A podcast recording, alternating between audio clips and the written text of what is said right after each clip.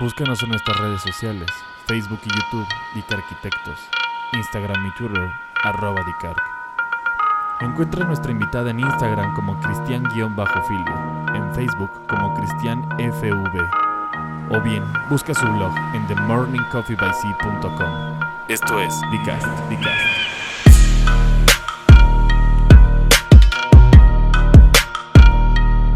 Hola, ¿qué tal? Bienvenidos una vez más a Dicast. Hoy estamos encantados de recibir a Cristian Filio, es Hola, mucho asesora gusto. de moda, ¿no? De imagen. Sí. Esto fue. de imagen y moda. Así es. Exacto, qué buena. Oye, muchas gracias por regalarnos tu tiempo, por venir aquí a platicar un rato con nosotros. Muchas gracias a ustedes por invitarme. Me encanta lo que están haciendo. Gracias. Esperamos que a, a los que nos escuchen también les encante. Y pues bueno, si quieren ver, escuchar esta historia de una decisión de antes de irnos a París hasta regresar a México para dar toda esta asesoría para que ustedes transmitan lo que realmente pretenden transmitir, pues quédense un rato porque vamos a tener una muy buena plática. ¿Te late, Cristian? Súper. Me Va. encanta la idea. Excelente. A ver, quiero iniciar aquí. ¿Por qué te vas a París? Me voy porque quería encontrar mi pasión. Siempre supe que quería ser emprendedora y dije, quiero, quiero estar segura de lo que voy a estudiar, estudiar. Siempre estuve segura que quería estudiar fuera y pues estando un verano en París, dije, me voy a ir seis meses a París y voy a tomar un curso de moda para ver si es lo que quiero. Y entonces así fue como decidí primero irme, mi plan era irme seis meses. ¿Y te quedaste? Y me quedé siete años. Ah, bueno, por poquito. ¿no? ¿Y contra qué estabas peleando? ¿Entre moda y ser doctora o contra moda y ser Y futbolista? Arquitectura. Arquitectura. Siempre supe que quería algo creativo y apliqué en arquitectura porque quería estudiar en Miami antes. Y después cuando no estuve segura fue cuando dije, no, mejor me voy a París. Este, también me llama mucho la moda, entonces voy a tomar un curso y así decido eh, si es lo que quiero. Y pues ahí fue cuando me enamoré de la moda y me quedé en París a estudiar fashion business. Cuatro años en Parsons. ¿Te acuerdas cuando, cómo fue ese enamoramiento de... De la moda. Ajá, que dijiste, chin, ya, ya soy de la moda? Ok, la verdad tengo que confesar que aunque yo sabía que era moda, o sea, creo que hay muchas carreras que tienes muchas opciones, que Sí. no hay como solo una cosa y en moda dije, a ver, hay muchas opciones. Cuando empecé el curso los primeros meses, yo pensé que quería ser diseñadora de moda porque soy muy creativa y ahí me di cuenta, ok, ya me di cuenta que no es algo manual lo que quiero hacer. Sé que es en la industria de la moda, pero es más la parte business. Ok. Y la verdad es que estuve buscando mucho, leyendo libros como de este, orientación, porque decía, no, no me quiero meter a una carrera y no estar segura. Y yo decía, bueno, me va a caer en estos seis meses como la inspiración y voy a saber exactamente qué es lo que quiero. Y creo que no. O sea, creo que uno debe de buscar, o sea, Sí, claro. sí hay veces que uno siempre tiene seguro, ok, estoy seguro que esto es lo que quiero. Y cuando no, pues buscar leer, meterse a cursos. Este, creo que la mejor manera de saber es este, trabajar, cuando, aunque sea antes de la universidad, un mes en verano puede ayudar. Entonces, este, pues metiéndome al curso, leí sobre diferentes, en internet, sobre diferentes, este, trabajos en la industria de la moda.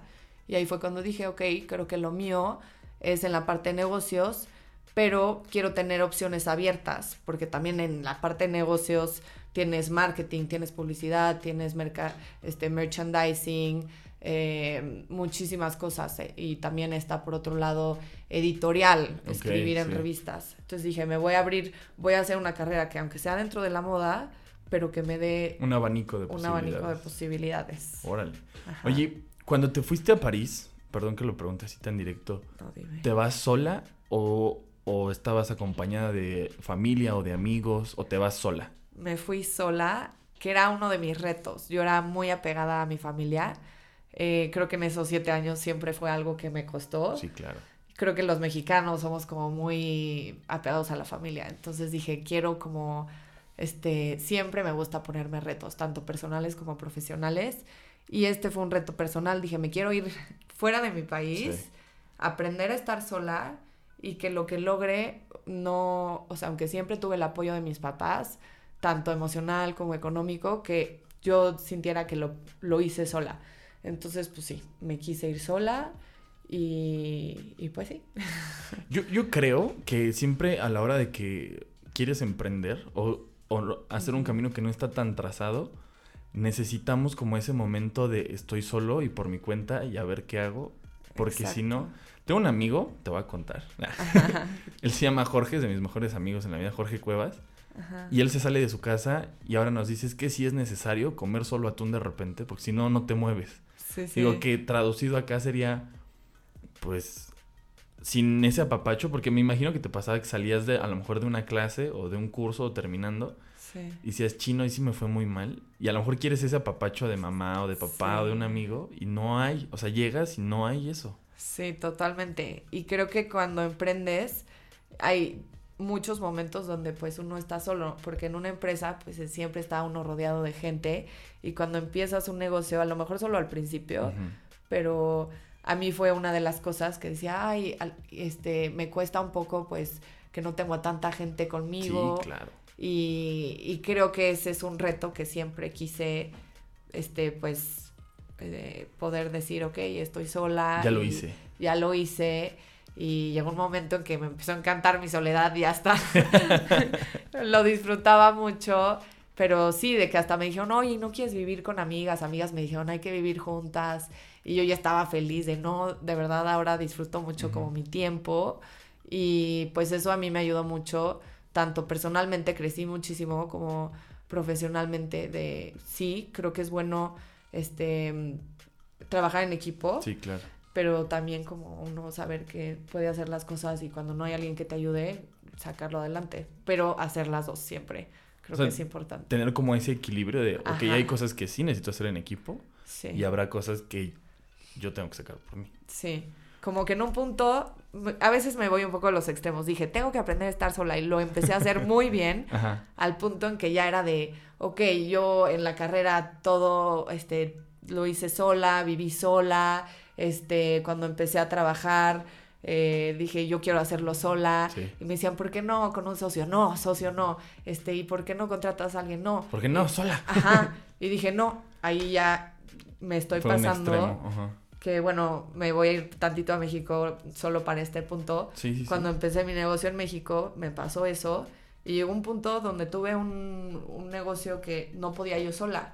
Y dije, tengo que aprender a delegar. Creo que es algo muy importante. Sí, claro como decir, qué bueno que lo puedas hacer, pero tienes que aprender a trabajar en equipo y a delegar y creo que puede uno crecer más también cuando tiene alguien que le ayude y de hecho crecí más cuando después tuve una socia que bueno ya vendrá después. Ok. Ahora, empiezas a aprender mucho sola, haces la carrera allá en, en, París. Sí. Y después, te quedaste siete años en una ciudad en la que dijiste solo me voy a quedar seis meses. Ajá. Y luego, ¿por qué decides o cómo decides regresarte a México? O, de verdad te costó trabajo porque creo que tu plan era pues ya vivir allá. O sea, ya llevaba siete años. Sí. Como, o sea, París es una ciudad que me enamoró porque no es, es una ciudad muy bonita, pero no es fácil porque los franceses son pues fríos. Es gente muy linda, pero que no te deja entrar tan fácilmente. Ya que te deja entrar, o sea, son mis mejores amigas, están allá pero era como un reto de, aunque siempre me costó, era de, tengo que poder, quiero ser parte de la sociedad francesa y sentirme francesa. Y tenía momentos donde me encantaba, pero era un reto constante de, quiero este, sentirme allá al 100.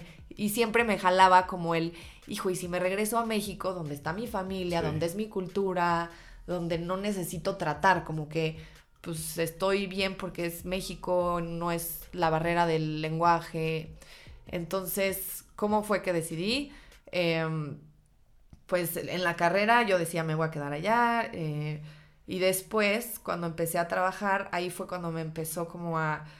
Eh, trabajé en una revista, me gustó mucho, pero porque creo que es muy importante para emprender al principio, trabajar en, en empresas para darte idea de cómo funciona, este, El para sistema, ¿no? Ajá, para después cuando tú empieces tu negocio.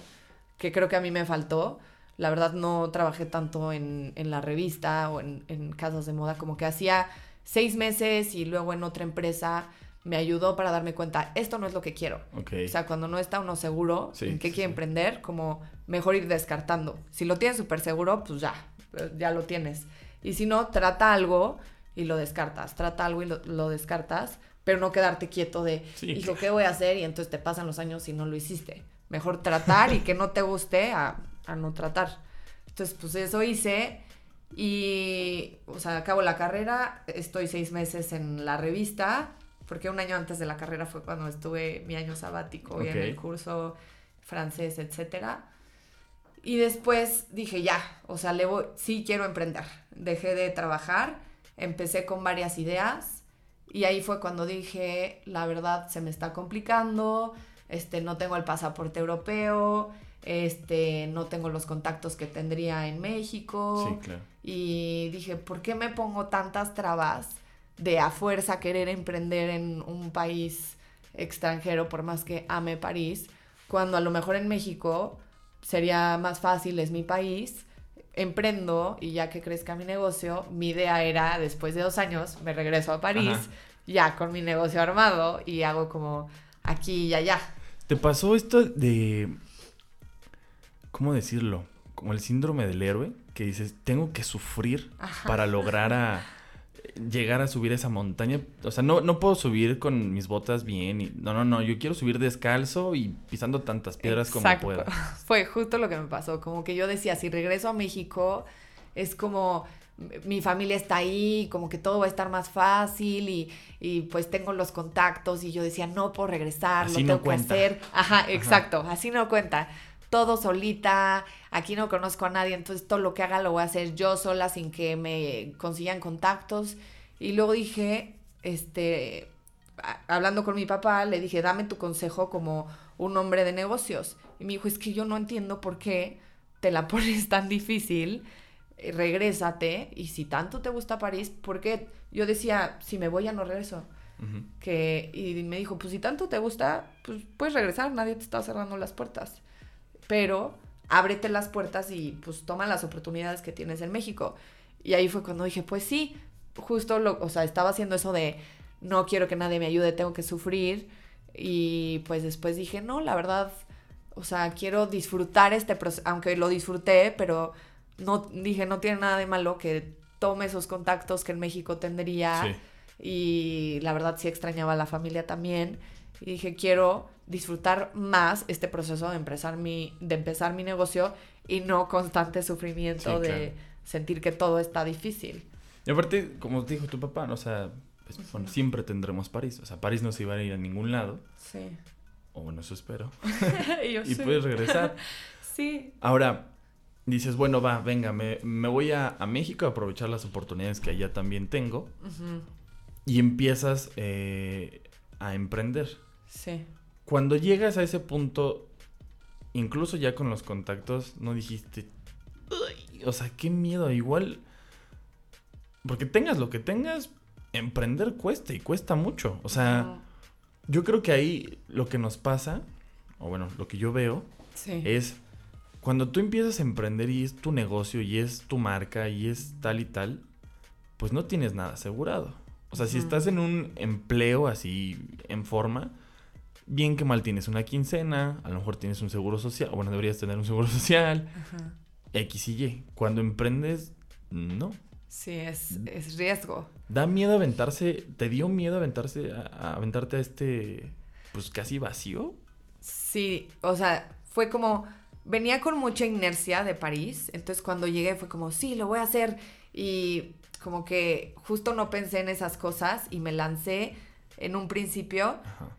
Y, y de repente, o sea, pero más bien dije, todo, pensando que todo se iba a dar fácil porque dije, vengo de París y sé mucho de moda, no pensé en los obstáculos, es a lo que me refiero. Y de repente fue como, ay, no tengo la estructura, empecé a pensar todo eso. Este, ¿cómo le voy a hacer? No lo había pensado, como que yo nomás dije, ¡fum! Sí. Lo voy a hacer. Este, no me tenía miedo de qué tal si ahí empezaron los miedos. Este, qué tal si lo hago y no me sale, eh, sí tengo mucha sabiduría de moda, pero aquí las mujeres les encanta ir ellas de... O sea, empecé a pensar como muchas cosas, que qué tal si no, si no. Y entonces sí, sí me dio miedo al principio. Este, como que no lo, no lo pensé en un instante al principio cuando llegué. Y luego cuando empiezan a entrar esos miedos, pues uno como que dice, ay, a ver, me voy a esperar. Este, y como que queriendo hacer todo perfecto, dije, me voy a meter a más cursos, necesito aprender más. Sí. Este, a lo mejor yo quería que tener un curso que me diera la respuesta exacta de cómo empezar el negocio. Y me decían, ya, empiézalo. Hazlo. Y aparte me buscaban clientes y yo, no, luego, luego. Sí, claro. y hasta que dije, a ver, la única manera de saber es hacerlo. O sea, nunca nadie va a tener las respuestas al 100 no hay un librito que te diga así se hace y vas aprendiendo sobre la marcha. Yo decía, no quiero que me salga un error. no quiero que un cliente diga, hijo, hizo esto. Y dije, pues ni modo, cuando empiezas hablando con gente, me dijo, a ver, todo mundo al principio este, le pasaron cosas, vas aprendiendo. Obviamente, pues estudias, lo haces este, súper profesional, te preparas, no vas con un cliente este, sin prepararte, pero es normal que no va a salir todo perfecto. Y cada vez vas aprendiendo, ajustas en un lugar a otro. Y, y, pues sí, o sea, ya después dije, a ver, no puedes dejar pasar oportunidades, este, me buscaron y dije, va, y ahí fue cuando empecé a dar asesoría. Es que también pasa mucho que justo estás en el, como en el pasito de ya empezar a, eh, tu, tu negocio y demás y dices, oye, pero es que qué tal que me dicen esto y eso sí, se, me dificulta y te empiezas a hacer tú tanto rollo. Sí. Según yo, corríjanme si no, casi todos los emprendedores son soñadores. Sí. O sea, tienes, tienes que empezar por un sueño, ¿no? O sea, como yo voy a llegar aquí. Y eso, aunque juega muy a favor, también a veces nos juega en contra porque justo es... Quieres que te salga perfecto ese sueño. Y, te empiezas a hacer tú solito historias en la cabeza. Y es que si me pasa esto, yo. ¿Y qué tal si no lo logro como tengo el sueño? Sí, ese miedo también me pasó. Que yo decía, quiero ser la mejor asesora de imagen. Y luego, pues tienes este sueño, este, siempre hay que tener, o sea, estar apasionado para que, porque va a haber momentos fáciles y difíciles. Entonces, si, si hay esa pasión, como que dice, bueno, no pasa nada, obviamente hay baches, pero hay que seguir pero me pasaba eso, decía, hijo, ¿qué tal si no les gusta? Y entonces, pues ya no voy a ser la mejor asesora de imagen. y yo no, entonces sigo estudiando hasta que me salga todo perfecto porque no puedo hacer errores. Y, y, es lo que te digo, después de que estuve atrasándolo varios meses porque me daba miedo empezar, me daba miedo todo lo que dijimos, pues dije, si no me lanzo voy a seguir así eternidades. Diez años. Ajá. Y pues ya, es como una dieta, ¿no? Empiezo el lunes, empiezo el lunes, empiezo el lunes y total ya tienes 25 kilos arriba y no, nunca empezaste. Sí, sí, sí. Entonces, pues, en eso mi consejo, creo que es normal, todo mundo empieza con miedo y creo que cuando algo te importa es, es parte de que te dé miedo y es un poco la adrenalina y convertir ese miedo a algo positivo. Siempre cuando algo tienes muchas ganas de que te salga, va a haber un poco de miedo a que no quieres que te que te salga mal porque te importa. Entonces, como transformar ese miedo en, ok, usarlo a tu favor, que esa adrenalina te impulse a, ok, venga, va, hay que echarle más ganas, más esfuerzo para que, que lo que tengo miedo de que a lo mejor este, la vaya a chayotear no me pase. Y si pasa, no pasa nada, porque a todo mundo le pasa. Y nomás volver a tratar y no rendirse. También creo que, digo, eso es como general, se me hace si tus sueños no te dan miedo, probablemente no valgan la pena. O sea, si de verdad no estás soñando en grande y no dices en algún momento de conciencia de, uy, si es un buen, igual y no vale la pena tanto. O sea, yo creo que a veces tus sueños te tienen que espantar, pero justo como dices, ese miedo te debe servir como motor de decir, bueno, tengo tanto miedo que me voy a esforzar para que eso no me pase, o sea, para lograr a donde quiero llegar. Ajá, transformarlo a algo positivo. Exacto. Sí. ¿Te acuerdas de, tu primer cliente? Sí, fue eh, un conocido y me estuvo, yo estaba en una vacación y me, pues me escribió y me dijo que quería que le diera asesoría y lo estuve posponiendo. Le dije, no estoy en México, te aviso cuando regrese.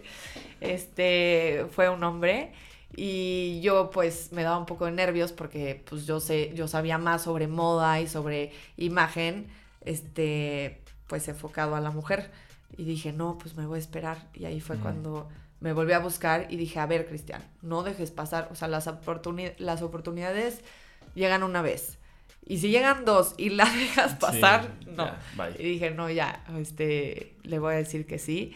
Y pues me fue súper bien, le encantó y le hice como cuatro asesorías. Dije, si me vuelve a decir es que sí le gustó. Ajá, exacto. Entonces, pues lo vi una vez y me dijo, quiero que nos veamos otra vez este, la próxima semana. Y así fueron cuatro veces. Entonces dije, bueno, eso es buena señal, sí le gustó. Y la verdad, al principio no tenía bien la estructura. O sea, fue como te digo que yo era de no sé cómo hacer la estructura, cómo voy a armarlo. Uno de los obstáculos que tuve es que en asesoría de imagen este, es como una carrera bastante nueva. Entonces no hay, hay unas escuelas que también son bastante nuevas, pero no comparten mucho la información. Mm, Entonces yo era de, ¿y cómo le hacen? Nadie te decía. Y yo me quise meter antes a trabajar con una asesora para, pues, entender más. Este, no quería. Entonces, o sea, sabía porque en fashion styling es muy parecido, pero pues te sabes la teoría, pero ya salir con el cliente no tienes la estructura de exactamente cómo, qué va primero, qué va después. Entonces dije, bueno, yo lo voy a hacer con lo que sé y así poco a poco, con los clientes fui armando mi estructura. O sea, pero no hay una forma como, no sé, un, un doctor que así se hace primero, luego esto y luego el otro. O sea, aquí cada uno obviamente la teoría no, me la, no te la inventas, pero la forma de hacerlo, cada uno tiene su forma diferente. Y tienes que ir evolucionando y adaptando, ¿no? Ajá. Oye, ¿crees que somos muy celosos de información?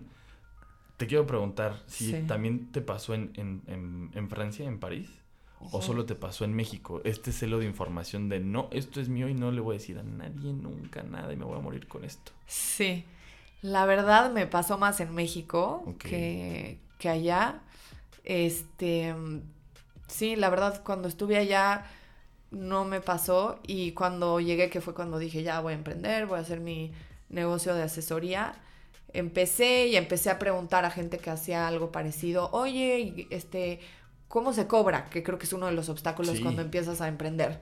Este, ¿cuánto cobras? Investigaba y nadie ponía sus precios. Y, o sea, como que nadie quería compartir. Y yo, ¿por qué? Eso sí me pasó más en México. Y, o sea, uno de mis consejos es, o sea, siempre que vienen conmigo, yo les ayudo porque digo, no porque ayudes, significa que ya a ti te va a ir mal. Claro. Que es lo que ajá, como que luego la gente es como, ay, no, no le voy a decir porque entonces es mi competencia, ¿qué tal si le va bien? Pues si le va bien, eso significa que échale más ganas para que a ti te vaya mejor y qué padre que haya competencia, porque eso te anima a si no hubiera competencia, pues a lo mejor sería aburrido y te impulsa un poco la competencia a subir tus estándares, porque si solo hay uno, una empresa en la industria, pues sí, o sea, si la calidad es buena, qué bueno, pero a lo mejor de repente si no la da, pues no hay nadie que le compita. Hay que diversificar el mercado. Ajá, entonces si hay alguien que le compite, ah, pues yo voy a hacer mejor calidad, yo voy a ofrecer esto más para que me vaya mejor. Entonces creo que la competencia es buena y, no porque uno ayude significa que ya... Te va a ir mal, Ajá. Sí, y sí, sí, siento que pasa eso y creo que hay que cambiar la mentalidad. Creo que está cambiando, eso es algo positivo. Pero, este, sí, de repente sí me pasó. Pero más aquí. Qué, y qué chistoso, porque según yo, como latinos, somos más apapachadores y hasta más eh, fiesteros, más abiertos. Pero sí, yo también he visto eso, y ya no los han mencionado aquí en, el, en, en, en Dicast, que hay un celo como de decir, no, o sea, hasta como de las recetas de, oye, ¿y cómo hiciste esos taquitos? No, no, no te puedo decir porque mi abuela no quiere que digan, no sé, no sé, no sé de dónde viene ese celo, pero sí yo también creo que está cambiando. Y es más, yo creo que es necesario que cambie, no se me hace algo sustentable el, el estarle poniendo siempre el pie al otro en el, no, yo no te voy a decir esto, yo no te voy a exigir el otro y demás. Oye, bueno, viene este primer cliente, resulta exitoso, felicidades. Gracias. Y después de esto, ¿qué viene? ¿Viene una seguridad contigo y qué empiezas a hacer con ese primer cliente? este, pues seguí, o sea, eh, me llegaron más clientes, seguí haciéndolo y llegó un punto donde dije, ya no estoy segura, porque al principio como que cuando uno agarra inercia hay que pues aprovechar. agarra, sí, claro. Entonces había clientes y todo iba muy bien. eso me dio confianza, pero de repente fue mi segundo obstáculo. Ay, ya no hay clientes, porque al principio me fue bien que me llegaron, a mí me buscaron, este, y luego dije, ya no hay clientes, me empezó a entrar inseguridad, ¿qué tal si entonces no soy buena y cómo los voy a encontrar? Y este, y entonces dije, a lo mejor escojo otra cosa, en vez de eh, ser paciente, seguir y salir a buscar, como que no supe cómo hacerle, me desesperé y pues me entró como un, un breakdown. que creo que pasa mucho con, con los millennials, como en vez de paciencia, este, es normal que de repente pues empiezas y es exponencial y hay inercia, pero pues de repente baja y cuando baja echarle más ganas. Entonces pues yo era nueva y dije, no hay clientes, no sé qué hacer y entonces este dije, a lo mejor voy a ahorita meterme otra vez a una empresa y fue cuando empecé a escribir para Vogue, que en lo que decidía dónde encontrar a clientes porque no sabía de dónde sacarlos, este, empecé a escribir como colaboradora en la revista Vogue artículos de asesoría de imagen. Sí, sí los leí, están muy buenos. Ay, gracias. fíjate que si me hizo uno muy interesante, perdón por este intermedio. No, sí, sí. El del color negro. Ajá. Porque yo uso mucho negro. Hoy vengo de negro, aunque no me puedan ver. Yo Hoy vengo de negro. me encanta mi color favorito. Sí, el mío también me encanta y casi todas mis eh, camisas y, y, playeras son, son negras. Y me llamó mucho la atención que dije, ay, chin. En una, la parte que dice que el negro ayuda también a como a ocultar inseguridades. Ajá. Yo, oh, sí, sí, órale. Sí, sí, es súper um, interesante como el color es muy, uno no lo piensa, pero este proyecta cosas, es muy psicológico y pues cuando uno lo sabe lo usa, lo puede usar este, pues para que nos ayude, dependiendo de la situación, este, digo, mi color favorito es el negro, es lo que igual yo más uso y también vengo de negro, es el color que más me hace sentir cómoda. Sí, a mí también. Pero a lo mejor de repente en en situaciones sociales digo, bueno, a lo mejor debo estar más colorida. Y le meto como, el rojo es mi color, o sea, no en ropa, pero el rojo es mi color favorito. Ah, Pero es un color muy intenso, soy alguien muy intensa.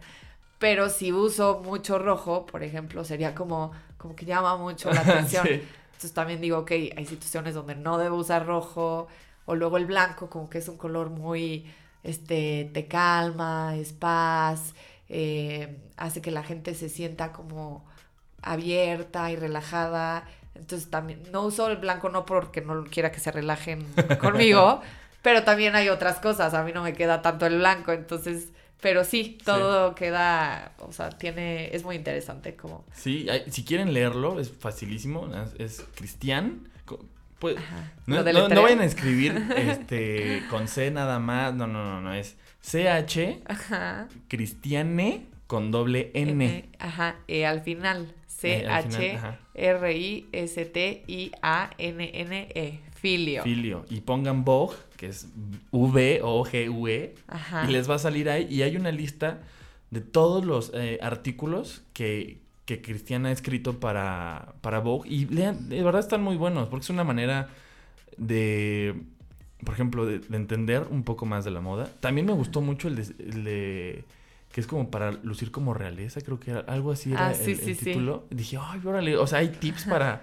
Y el sombrero y el vestido en cortena o algo así. Ajá, sí, los diferentes tipos de cuerpo. Ajá. O sea, por ejemplo, cuando veo a un cliente, es saber cuál es tu tipo de cuerpo, entonces los mido, y cuál es tu tipo de cara. Entonces, dependiendo del tipo de cara, qué cortes les quedan, la barba para hombres, este, del tipo de cuerpo, este, si es hombres, qué tipo de sacos, este, para hombres y mujeres los cuellos, y siempre para favorecer el tipo de cuerpo y, y pues igual colorimetría, que es como un poco lo que hay, en colores hay o lo psicológico, que es lo que quiere uno proyectar, entonces ya les digo qué, qué significa cada color dependiendo del propósito del cliente. Y también está la colorimetría, que es otro artículo, no sé si lo viste, que es cómo pueden ustedes saber solos sus colores. Entonces, el color de ojos, Tipo de piel. tipo de sí, piel sí. Y, y el color de, del pelo. Entonces, ya sabes si es primavera, verano, otoño o invierno. Sí, igual si se quieren familiarizar un poquito más, ahí aviéntense un clavado. Perdón por el intermedio. Este, entonces, regresamos. Ajá. Me decías, venía este miedo, empiezas a escribir para Vogue, eh, porque venía el miedo de que chin ya no hay clientes, y empiezas a colaborar con Vogue. Ajá. Y digamos que lo de escribir siempre me ha encantado. Es este. Ahora sí que todo lo de editorial, moda editorial, es creo que un sueño que las niñas que están, que nos gusta la moda, es algo increíble, sí es muy padre, pero dije, lo voy a mantener como colaboración y no quitar que quiero emprender. Y pues si me meto una empresa, aunque seguro también es muy padre, pues ya no voy a tener ese tiempo para emprender. Y entonces, bueno, dije, a ver, no hay clientes, pues a buscar. Sí, claro. Y pues ahí empecé a buscar y empecé, po- porque siempre al principio me pasó como en París de pensar en lo más difícil, ¿de dónde? Y voy a ir a, este, a, no sé, a tocar puertas a edificios que no conozca. Dije, a ver, empieza, o sea, a gradiente, no te vayas a complicado donde no conoces, pregunta a gente que conoces, este, contactos, amigos de amigos, de papás, este, platícales de lo que haces, que lo que empecé a hacer, ay, doy asesoría, este, funciona así, si les interesa o si conocen a alguien me avisan, y así otra vez empezaron a surgir, pero como que de instante, no sé si les ha pasado, uno empieza otra vez con los miedos y mil Oh, obstáculos, que todo está en la mente, nos los ponemos solitos, y, pero también uno se los puede quitar y hacerlo más fácil, o sea, a veces es más fácil de lo que uno se pone y decir, a ver, empieza chiquito, no quieras subir hasta arriba, Luego, luego, luego, y decir, ve con la persona que está cerca de ti, platícale y, y de ahí vas viendo. Entonces, Creo que tenemos mal entendido o, o no tenemos en mente el concepto de onda expansiva. O sea, que es como, ¿crees que tienes que empezar como muy en grande o, o nos empezamos a hacer esa idea en la cabeza? Y ya luego, ah, sí, claro, tía, te, te ayudo también a ti. No, es, según yo, ajá, debe ser al revés. O sea, la onda expansiva empieza de su centro, de donde empieza ese primer movimiento, y luego, como el nombre lo dice, se va expandiendo por la misma fuerza que lleva. Exacto, y justo lo que dices de la fuerza, o sea, cuando uno trae esa inercia de estar disciplinado y, ok, un, un, este, un cliente trabajando, como que empiezan a salir otra vez clientes. O sea, cuando estaba como todo callado, pues fue porque Sí. yo dejé de moverme, dejé de tener esa inercia y pues cuando uno está quieto, pues no van a caer del cielo. Y cuando me empecé a mover otra vez, a crear esa fuerza con un cliente o dos, otros empezaron a caer otra vez. Sí, y dije, claro. ay, qué chistoso, ahorita que ya tengo más clientes, me caen más. Y cuando no tenía ni uno, no me caían. pues sí, si no me muevo de mi Sí, silla, no claro. van a caer del cielo. Aparte eres como súper activa, ¿no? O sea, haces como muchísimas cosas. Sí, un poco. Eh, hago, el ejercicio es algo que me apasiona. Yo les súper recomiendo, siempre hagan lo que les apasiona y eso los va a mantener, este... Frescos. Sí.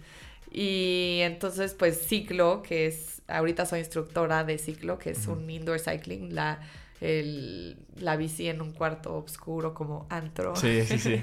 que está de moda. ¿Has ido? No he ido, porque la verdad es que Deberían de venir. no, no estoy acostumbrado a, a- a los gimnasios. Soy más de correr, así Ay, como correr en calle. Me encanta. Me gusta mucho correr en la calle o en la mañana cuando no hay nadie, que casi Uf. no lo hago, o En la noche. en la noche. En la noche, a mí me pasa que cuando corro en la noche me puedo imaginar muchísimas historias y me encanta eso y siempre me llevo a mi perrito, a Kenai. Ah, Y este, no, no he sido tanto de, de meterme a lugares o espacios. Soy más como de salirme a, a correr o a trotar más bien y ya cuando me canso camino o, Ah. o me arrastro, ¿no? Lo que todavía tengo. Que eso también es muy pueda. bueno porque, o sea, estar como al aire libre te mantiene extrovertido. Sí. O sea, te saca justo de tus estreses, de estar pensando, ay, tengo que hacer esto lo otro, y pues estás como que el árbol, el coche, el- es- lo Sí, que sí, sea, sí. y te mantiene afuera y eso te relaja. Sí, la verdad es que sí. Y aparte me es muy terapéutico, no sé por qué, cuando tengo un problema y corro o, o camino mucho, como que mi cerebro detecta que voy avanzando, entonces eso hace que desate el nudo que, que hay en, en, mi problema. Sí, yo también se los recomiendo mucho. Sí, ese es mi próximo reto. Quiero hacer, empezar a correr, Ajá. hacer medio maratón y después un maratón. Aunque, órale. Sí. Yo mi récord creo que son 15 kilómetros. Ah, súper. Y fue así de que lo hice una vez y... Ajá. Sí, sí me, 15 ya horrible. Es mucho. Yo hasta ahorita voy solo en 10. Y mira, y justo ese día traía una broncota. No me acuerdo qué, qué, estaba resolviendo como tal. Pero estaba como muy atareado en la cabeza. Y dije, bueno, pues voy a correr. Y, y me detuve, o sea, por eso fue el récord.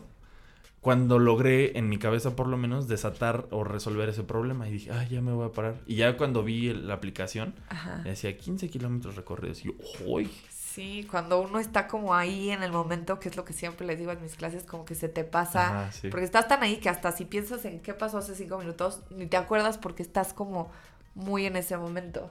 Oye, y aparte, llevar, me imagino, bueno, no, estoy seguro que llevar este estilo de vida sano, de ejercicio, también te ayuda a pensar con más claridad, a tener, ser más activa sí, y no estar en una sola cosa.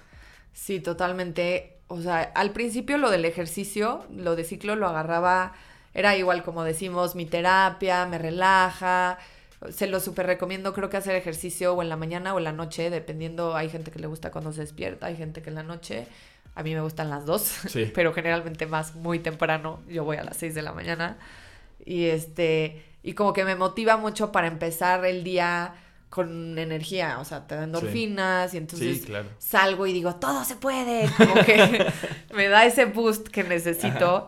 O sea, hay veces que no sé, si tengo una cita que me pone nerviosa, me acuerdo que hasta cuando iba, o sea, todavía cuando no era instructora, algo que a lo mejor me costaba y decía, voy a poner una clase de ciclo antes, porque salía como muy emocionada con energía y decía, sí, todo se puede y como mucha energía, sí, sí, sí.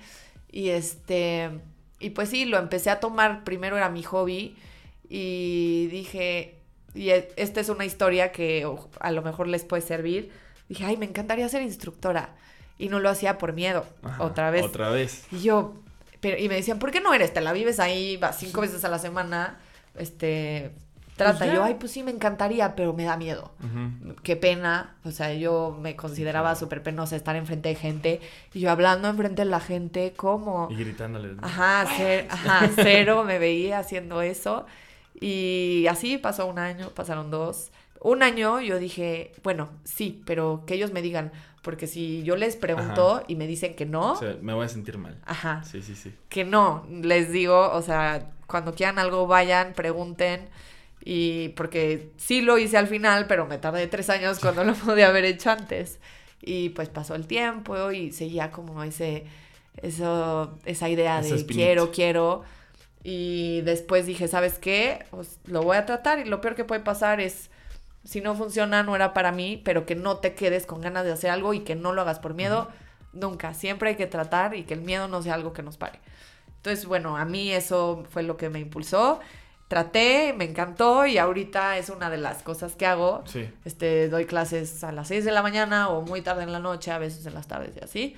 Y pues me encantó porque rompí ese obstáculo que era miedo a hacer algo que, que es una de mis pasiones. Me encanta ciclo, me encanta, es mi ejercicio favorito porque en otros ejercicios el gimnasio sufría. Sí, y yo, ¿por qué tengo que hacer ejercicio y sufrir? Y esto es, me encanta, música, antro y dándole con todo a la bici súper intensa como soy.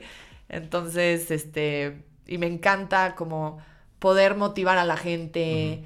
Este, no sé, hay una canción que es como piensen en sus objetivos, que creo que todos los días trazarnos un objetivo de hoy que quiero lograr algo chiquito, un cambio diferente ayer, este, para la semana, un, un objetivo para la semana y luego objetivo a largo plazo, pero siempre como seguir pensando en los objetivos, que eso es lo que nos impulsa a seguir en el trabajo, vida personal, como no perder de vista cuál es el objetivo, que luego nos distraemos, creo que al final siempre vamos a llegar, pero si uno tiene más claro el objetivo, llega más rápido. Sí, hay que, hay que saber a dónde vamos a llegar, ¿no? Ajá. O bueno, más o menos tener la idea para, para ver a dónde le nadamos. Sí. O sea, mi consejo, eh, mi, así, el consejo más grande para emprender es buscar el por qué lo haces algo que te apasione. ¿Por qué? Si tienes, cuando tengas claro el por qué, como que se va dando. Sí. Pero cuando uno lo hace sin encontrarle una razón, es cuando luego dice, a lo mejor se parará o cambiará a hacer otra cosa, o lo hace pero no está tan feliz. Como, como motivación externa, o sea, aparte de tu sueño, o, tus, o te refieres a la motivación de tu sueño. el sueño, o sea, lo que haces en el trabajo, eh, mi negocio, como de, fue, ¿por qué estoy haciendo esto? Cuando Ah, paraba... recordar, ¿no? Ajá. O sea, esa vez hubo un momento donde dije, hijo, ¿sigo con esto o no? Está difícil. Y dije, a ver, acuérdate por qué lo estás haciendo. Si te acuerdas por qué lo estás haciendo, Venga. venga. Y a veces era como, hijo, ¿por qué? Ok, tengo claro que lo estoy haciendo por esto, quiero ayudar a la gente, que la gente pueda proyectar lo que quiera, que darle las herramientas este, de manera, o sea, eh, con vestimenta, peinado, tener más seguridad, este, proyectar lo que quiere, que logren sus objetivos. Esa es mi, mi razón. Tu razón. Entonces, cuando a veces se pone difícil, porque todo lo que hagas en el trabajo Sí, o claro. personal, pues tiene momentos difíciles. Entonces, cuando se pone muy difícil, acordarse por qué lo estoy haciendo y de siempre seguir constancia y dedicación. Aparte, por lo que nos estás contando, como que yo veo que un placer tuyo es romper esos límites. O sea, Sí. te gusta, te encanta encontrar un límite y decir, ah, pues ahora vas a ver cómo no. Sí, sí, sí. Y eso es, es- yo creo que es parte de tu personalidad, pero estoy convencido de que también debe ser parte del actuar de todo aquel que quiera emprender, porque emprender es encontrar un límite, si no diario, sí muy seguido. Y, y- y creo que hay que enseñarle a nuestro cerebro o, o acostumbrarnos a pensar a que el límite está para superarlo. O sea, el- la limitante, ¿eh? O sea, no en a- al 120 de velocidad. no, yo voy a 200. no, no. la sí, sí. limitante, ¿no? Sí, sí, totalmente. Sí, que, que, o sea, como ponerse los pasos y digo, es muy bueno que nos queramos comer el mundo, pero, o sea, si uno pone a ver cuál es paso uno, paso dos, paso tres, ok, voy a empezar por el uno, darle todo al primer paso y ya que pase el primero, darle todo al segundo. Y como y decimos, así, a veces baja y luego sube. Cuando baja, seguir empujando, seguir empujando y vuelve a subir y otra vez seguir, seguir y pues hasta que llegue la meta. Y cuando llegue uno a la meta, volverse a poner otro objetivo. claro. Porque si uno dice, ay, ya llegué, me echo, Me conformo, ¿no? me Ajá. echo para atrás, va a volver a caer. Sí, claro, exacto. Sí.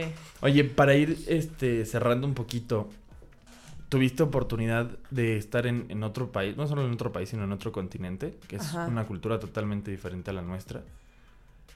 ¿Qué diferencia ves o sientes que existe entre el- la cultura de allá, más específicamente estuviste en París, y acá en cuanto al estudio, en cuanto a nuestra constancia? ¿Crees que hay una diferencia en la, en la de allá para acá? Eh, en lo del estudio, el sistema educativo en México, que fue una de las razones que yo me quise ir a estudiar fuera, creo que me gustaría más que nos enseñaran a pensar cómo usar lo que nos dan. Sí nos dan herramientas, nos dan este la teoría, pero muchas veces en la universidad, bueno, o sea, tomé cursos, yo no estudié en México la universidad, pero prepa y antes, como que te dan la teoría y apréndetelo de memoria. Sí, exacto. Y todo es memoria y allá la diferencia es que es como si te, si te hacen más entender para qué lo vas a usar. Te aprendes esto, pero ellos trabajan como desde más chicos, entonces es como este los este trabajos de verano desde Mm, sí, chiquitos. Sí, sí, Entonces están en la prepa o secundaria y aunque sea algo chiquito, pero ya como Ya lo que están haciendo. ay, algo que hice en la escuela, pues lo puedo aplicar en una tienda de trajes de baño o con mi tío que voy a trabajar en su, en su empresa, aunque sea algo chiquito. Y en México creo que este es apréndetelo de memoria y luego sales. Y ponlo en un papel Ajá. y ya. Entonces, creo que es- estaría bien que nos enseñaran más, ok, esta es la información, este, qué bueno, porque es importante siempre tener la base, la teoría, y esto, ¿cómo lo voy a usar? O sea, que nos enseñen Sí, más claro. a pensar el cómo lo pongo en práctica. desde chicos, la historia, hasta historia, geografía, lo que sea, ok, esto ahora aplícalo. ¿Por qué esto me va a servir en la vida? Si nomás es de memoria, pues luego uno, o de chicos no nos importa, o no lo estudia uno, o se nos olvida. Y si uno le encuentra el sentido, el, o sea, que el estudio sea menos memoria y más por qué, creo. Más aplicado, ¿no? Ajá, sí, sí, sí. Sí. Ahora, fíjate, esta es más un poquito que esa más... es la diferencia que veo entre París. Claro, allá sí se aplica, se va aplicando. Sí. Y acá es como memoria y ponlo aquí y ya está tu 10. Ajá. Y ya. Sí. Ok. Ahora, haz de cuenta, vamos a, es como raro esta pregunta. Ok, me gusta, me gustan los retos. Haz de cuenta. Hoy Chris se encuentra a su yo de hace ocho años. Ok. O antes, justo antes de irse a, a París. Ajá. ¿Qué le dirías? Ay, qué sentimental, qué bonito. pues le diría, este, no tengas miedo, todo va a salir bien y, o sea, seguir adelante, no rendirse y el tiempo nos va a hacer crecer, madurar y ver que siempre, creo que cada día crecemos, nos acercamos más hacia la meta y, o sea, yo soy más feliz, aunque no he llegado porque o sea, todavía quiero crecer, quiero que mi negocio crezca, sigue chico, es cada vez lo veo más cerca. Entonces, creer en uno mismo, creo que sería eso. Le diría, cree en ti si se puede y cuando se ponga difícil, sigue dándole constancia, disciplina y no enfocarse en las distracciones y obstáculos, siempre hay, pero concentrarse en la meta. Hasta ahorita, de donde has llegado, hubo momentos de luz y de oscuridad, ¿no? Sí, sí, sí, sí. Este, pues cuando llegué a México me costó adaptarme. Sí. Eh, me sentía como que no me hallaba porque te digo, traía una inercia de, uh, voy a llegar a México y todo va a ser súper fácil, traigo la información de la moda y de repente fue como, no, me tengo que mover, este, tengo que volver a este, adaptarme a México, eh, tengo que llegar a empresas a preguntar, este, porque también quería como meterme un poquito, saber cómo estaba que fue cuando fui a hablar en Vogue. Em, ahí me costó tanto social, este, familia, trabajo, los primeros meses como esa adaptación. Y luego también que fue un año después, o sea, como que agarré bien. Y, y después me entró como un momento como crisis existencial eh, que creo que nos pasa, bueno, a mí me pasó como de qué estoy haciendo, ¿por qué lo estoy haciendo? Si voy por el buen camino, este, no sé si, si voy a llegar, como esos miedos que de repente, pues sí, me entraron muchos meses, me rapé. Ok. Dije, liberación, que no me importe lo que la gente dice y todo me va a salir y, y pues sí, como que me dio miedo de todo de repente y pues dije, no hay, la única manera de salir de estos miedos este, de tanto personales, que no sabía si estaba yendo en buen camino. Es. Fue, o sea, síguele dando, porque si está uno indeciso de si lo estoy haciendo bien, así no me voy a dar cuenta. Sí, claro. Entonces, sí, sí tuve momentos así y pues dije, uno tiene que trabajar, creo que también es muy importante trabajar las emociones. A veces uno a lo mejor se enfoca como puro trabajo, puro trabajo, este que es muy bueno, pero también decir, ok, una manera de que te vaya bien en el trabajo y que seas feliz, también trabajar que estés tú bien con tu persona o con amigos, familia, y fue donde ahí me di cuenta, ok, quiero también trabajar mucho eso para estar bien, primero yo conmigo y después ya en mi trabajo y después con mis amigos y pues creo que es un trabajo constante, siempre van a haber momentos que uno siente, uy, me como el mundo, todo va perfecto. y a lo mejor de repente, hijo, ¿cómo voy? Y pues es normal y pues trabajarlo, trabajarlo y seguir y seguir y seguir. No detenerse. Exacto. Ok.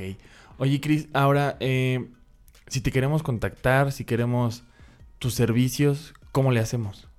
Pues ahorita por email les paso mi email. Sí, claro, por favor. Y, o también puede ser este por teléfono. Ahorita lo sigo haciendo de boca en boca y también mi Instagram. En mi Instagram tengo redes sociales este, abiertas al público, entonces, y ahí está mi, mi link y mi email. ¿Cómo, cómo apareces en Instagram? Cristian, que es C-H-R-I-S-T-I-A-N-N-E, guion bajo, filio. Sí. Sí. y yo, algo más, no, ya.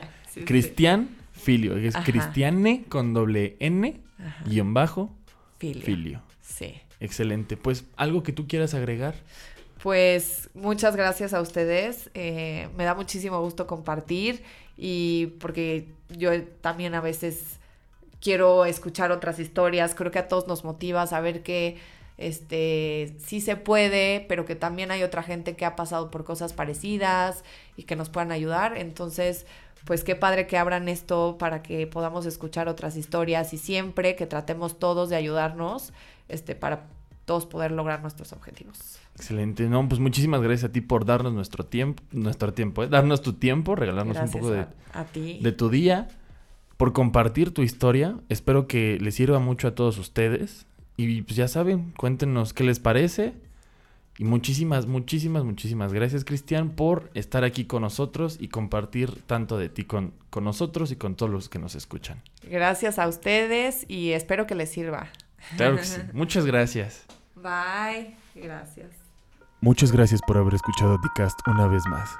Búscanos en nuestras redes sociales, Facebook y YouTube, Dic Arquitectos, Instagram y Twitter, arroba Dicarc. Cuéntanos qué te pareció y dinos a quién te gustaría que tuviéramos de invitada en el programa. Busca a nuestra invitada en Instagram como Cristian-Filio, en Facebook como CristianFV o busca su blog en themorningcoffeebyc.com. Esto fue Dicast, Dicast.